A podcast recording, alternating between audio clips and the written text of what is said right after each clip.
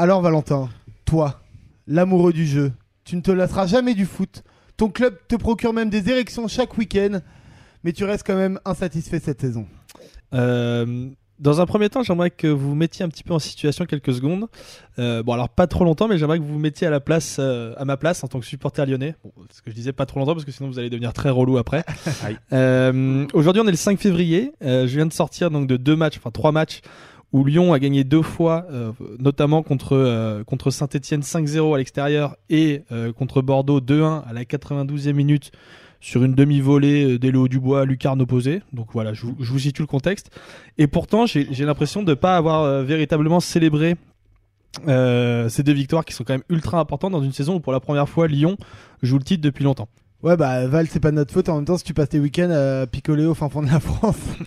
Ouais, alors ça pourrait être un argument pour justifier ce manque d'enthousiasme, mais je crois surtout que c'est dû à une raison particulière qui est l'absence des supporters dans les stades, qui moi personnellement commence à me manquer Ouais. atrocement euh, dans ma façon de consommer le football.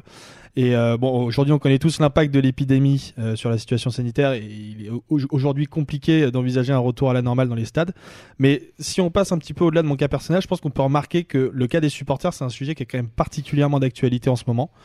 Euh, on a vu avec euh, les, on sait avec le scandale des droits TV euh, qu'on est dans une période charnière d'un point de vue financier pour le foot français. Bon là, il s'agirait quand même que Canal ait réussi à trouver un accord avec la LFP pour euh, pour la diffusion jusqu'à la fin de l'année. Mais si on regarde le nouvel le dernier appel d'offres qui avait été fait cette semaine, on remarque que quand même il y a des, des, des nouveaux diffuseurs qui sont arrivés comme Dazone ou Amazon qui se sont positionnés, qui sont des nouvelles plateformes qui viennent compléter l'offre qui avait déjà été faite par Free en début d'année, qui nous invitait déjà à nous, à nous re-questionner sur la façon dont on consomme le football et quel est le produit football aujourd'hui. Et en gros, on est beaucoup plus dans, euh, dans le semi-direct aujourd'hui, et c'est pour ça que Free d'ailleurs propose juste les, des, des résumés très très courts de matchs juste après. C'est un peu la, culture euh, highlights en fait. La culture highlight, exactement, qui vient sûrement des États-Unis d'ailleurs. Mais bref, on est vraiment dans cette culture highlight et on change notre façon de consommer le football. Aujourd'hui, euh, les jeunes ne regardent quasiment plus de matchs de 90 minutes en entier. Et voilà. Et donc ça, ça va être un- une question qui va se reposer énormément pendant le prochain appel d'offres qui aura lieu à la fin de l'année. Et euh, les instances du foot devront, euh, euh, s'organiser pour justement trouver des innovations dans ce secteur-là. Et moi, j'ai une solution qui, pour moi, est absolument indispensable pour justement améliorer ce- cette, façon de diffuser le football, c'est de repenser le système de gestion des supporters et le rôle dans leur fonctionnement des clubs. Ouais, mais à côté, t'as eu le Covid et ça arrange rien quoi. Bah, Aujourd'hui, le Covid euh, accentue encore plus ce fossé. Et euh, d'ailleurs, les supporters, on peut dire qu'ils sont beaucoup plus considérés comme des simples clients à l'égard des dirigeants plutôt que comme des véritables supporters. Euh, et du point de vue des instants, je pense qu'on peut dire que les téléspectateurs semblent être beaucoup plus importants que les supporters aujourd'hui. Il faut absolument re-questionner ce modèle-là. Et je pense qu'on peut aussi s'inspirer de ce qui se passe chez nos voisins européens. Par exemple, on en a parlé euh, dans la dernière émission, enfin dans dernière émission sur l'Allemagne. Euh, en Allemagne, il y a la loi des 50 plus 1 qui interdit un actionnaire de détenir plus de la moitié des parts d'un club. Et souvent, euh, ces 50% restants sont souvent détenus par les groupes de supporters, par les associations de supporters. Et, euh, et c'est aussi le cas en Angleterre. Et en Allemagne, il y a aussi ce système de socios. euh, En Espagne. qui- en Espagne, pardon.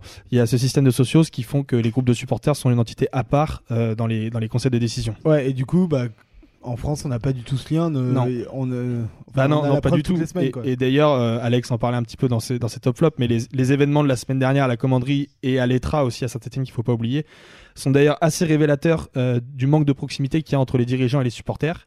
Et la réaction de Jacques-Henri Hérault sur Téléfoot, elle est encore plus révélatrice. Je, je condamne évidemment toutes les violences, mais définir des gens comme des, comme des faux supporters, alors que ces mêmes personnes-là euh, sont normalement tous les week-ends en train de faire vivre les virages et qui jouent aussi un rôle social important et jouent un rôle aussi euh, représentatif par rapport à la ville, je trouve ça quand même assez catastrophique et assez grave de, de, catégoriser ces ces supporters-là comme des, faux supporters. Et il y a quelque chose qu'on a tendance à oublier aujourd'hui dans le, dans le football moderne, c'est que dans les clubs, aujourd'hui, les joueurs arrivent et partent. Les dirigeants, c'est pareil. D'ailleurs, je vous renvoie à la carte blanche d'Alex. Mais les seules entités qui restent à chaque fois dans les clubs, c'est les supporters. Et, c'est Ludovic Lestrelin qui est un, un chercheur en sociologie du sport qui résume parfaitement la situation à l'OM en disant aujourd'hui que si on regarde l'OM depuis 25 ans, c'est pas euh, les résultats euh, sportifs euh, Bah, qui, qui, qui, qui non, font que le, quasiment aucun titre. Bah, il y a eu un titre de champion, mais c'est pas les résultats sportifs qui font euh, la renommée de l'OM. C'est pas les résultats financiers qui sont quand même assez catastrophiques. Je pense que vous pouvez en parler à McCourt, il sera très content. Non, le seul truc qui fait aujourd'hui que l'OM euh, et garde cette aura au niveau européen, c'est ses supporters et c'est la ferveur qu'il y a autour de ses supporters. Donc je pense que c'est vraiment important qu'aujourd'hui on, replace le rôle des supporters euh, au centre des débats et au centre des questions sur l'avenir de notre football. Aujourd'hui, on a une période charnière euh, d'un point de vue financier. Je pense qu'il faut aussi que ce soit une période charnière au, au point de vue euh, structurel vis-à-vis de ses supporters. Mais euh, t'avais une carte blanche sans parler de Lyon et de Juninho, c'est normal? Bah, ouais, surtout quand on parle des supporters, c'est important de parler de Juninho parce que euh, quand il est revenu à Lyon, et d'ailleurs depuis qu'il est revenu à Lyon, c'est quand même, je pense, un des seuls dirigeants en France, euh, et ils sont pas beaucoup non plus en Europe, à, à- à parler des supporters comme une instance en tant que telle dans les clubs. Et d'ailleurs, je voulais finir sur un petit message euh, positif en vous passant cette interview qu'il avait fait à son retour de l'OL. Euh, sur OL TV, il avait justement euh, parlé des supporters, et je vous laisse écouter un petit extrait. En fin de compte, quand j'étais joueur, j'ai joué pour mes supporters. Pourquoi? Pourquoi on est là en ces moments-là? Parce qu'il existe le foot. Et c'est qui qui tient le foot? C'est les supporters. Le jour, le jour que les gens ils vont arrêter d'allumer la télé pour voir le foot, que les supporters ne seront plus le stade, c'est fini le foot. Donc c'est comme ça que je vois le foot. On fait pour les autres, on fait fa- on fait pas pour nous.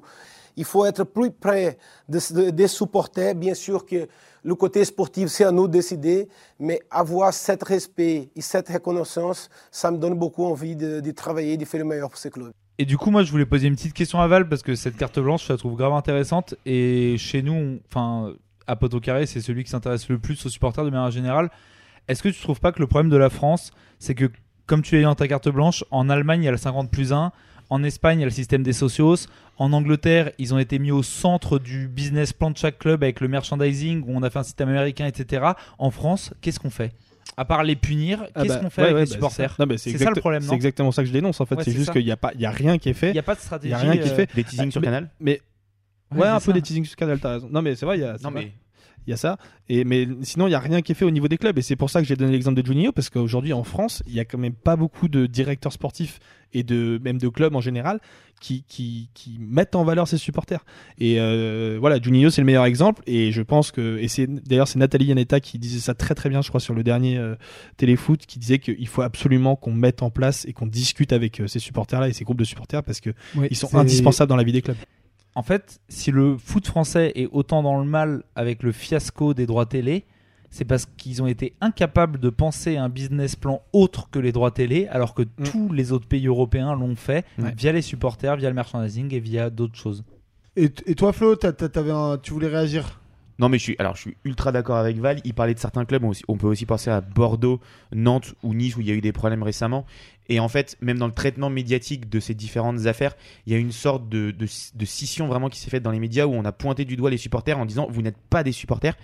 Euh, dans la société, il y a des gens qui dérivent, il y a des gens qui ne dérivent pas. Mais vous ne pouvez pas en aucun cas dire à des personnes qui sont fidèles à un club vous n'êtes pas supporter. C'est complètement euh, inentendable de, de le dire. Et il y a vraiment ce traitement médiatique que je trouve affreux, et notamment de certains médias euh, ces, dernières, ces dernières semaines. Val, je peux pas te contredire et euh, je, je partage évidemment ce que tu dis. Simplement, euh, t'as as ciblé Héros comme euh, aussi un, un des principaux. euh, alors, le mec qui a mis le feu, quoi. Le mec qui a mis le feu aux poudres. Et euh, là où moi j'en veux aux supporters quand même, c'est qu'ils ont détruit le message de haine que tout le monde a contre Héros. Et c'est ce qui est dommage en fait dans cette histoire-là, c'est qu'en allant trop loin, et bah du coup ils ont donné du grain à moudre aux gens qui pensent que les supporters sont cons. Et c'est pour ça que je leur en veux. Parce qu'il y avait vraiment un, combat à mener contre Héros. Et comme tu dis, il s'est présenté en victime derrière. Et ça a décrédibilisé tout le discours. Et c'est ça qui m'énerve. C'est que finalement, euh, on n'arrivera à rien. Il n'y a rien qui va ressortir de positif de cette affaire. Et rien qui va faire grandir le club. Non mais Alex, t'as complètement raison. C'est sûr que ça, ça va, ça va pas faciliter la vision qu'on a des supporters aujourd'hui euh, en France. Après, le seul truc, c'est que je pense que ce genre de situation-là, ça serait jamais arrivé en Allemagne ou en Espagne. Et tout ça, c'est parce que euh, les supporters là-bas sont encadrés. Et si tu mets pas un cadre à ces supporters-là, forcément, il y a des moments où tu, te, tu fais en sorte que des débordements puissent se produire de temps en temps. Mais voilà, donc pour moi, le, le plus important, c'est d'instaurer un cadre. Et pour moi, sans ce cadre-là, tu n'y arriveras jamais. Et plus tu prives un gosse, plus il fait le mur. Voilà. Eh ben, belle conclusion de Jules. En tout cas, on a compris encore une belle image euh, du football français dans vos chroniques, les gars. Ça fait plaisir. Mais en tout cas, c'est fini l'échauffement. Nous, on rentre sur le terrain et ça va être très très bon. C'est parti pour la première mi-temps.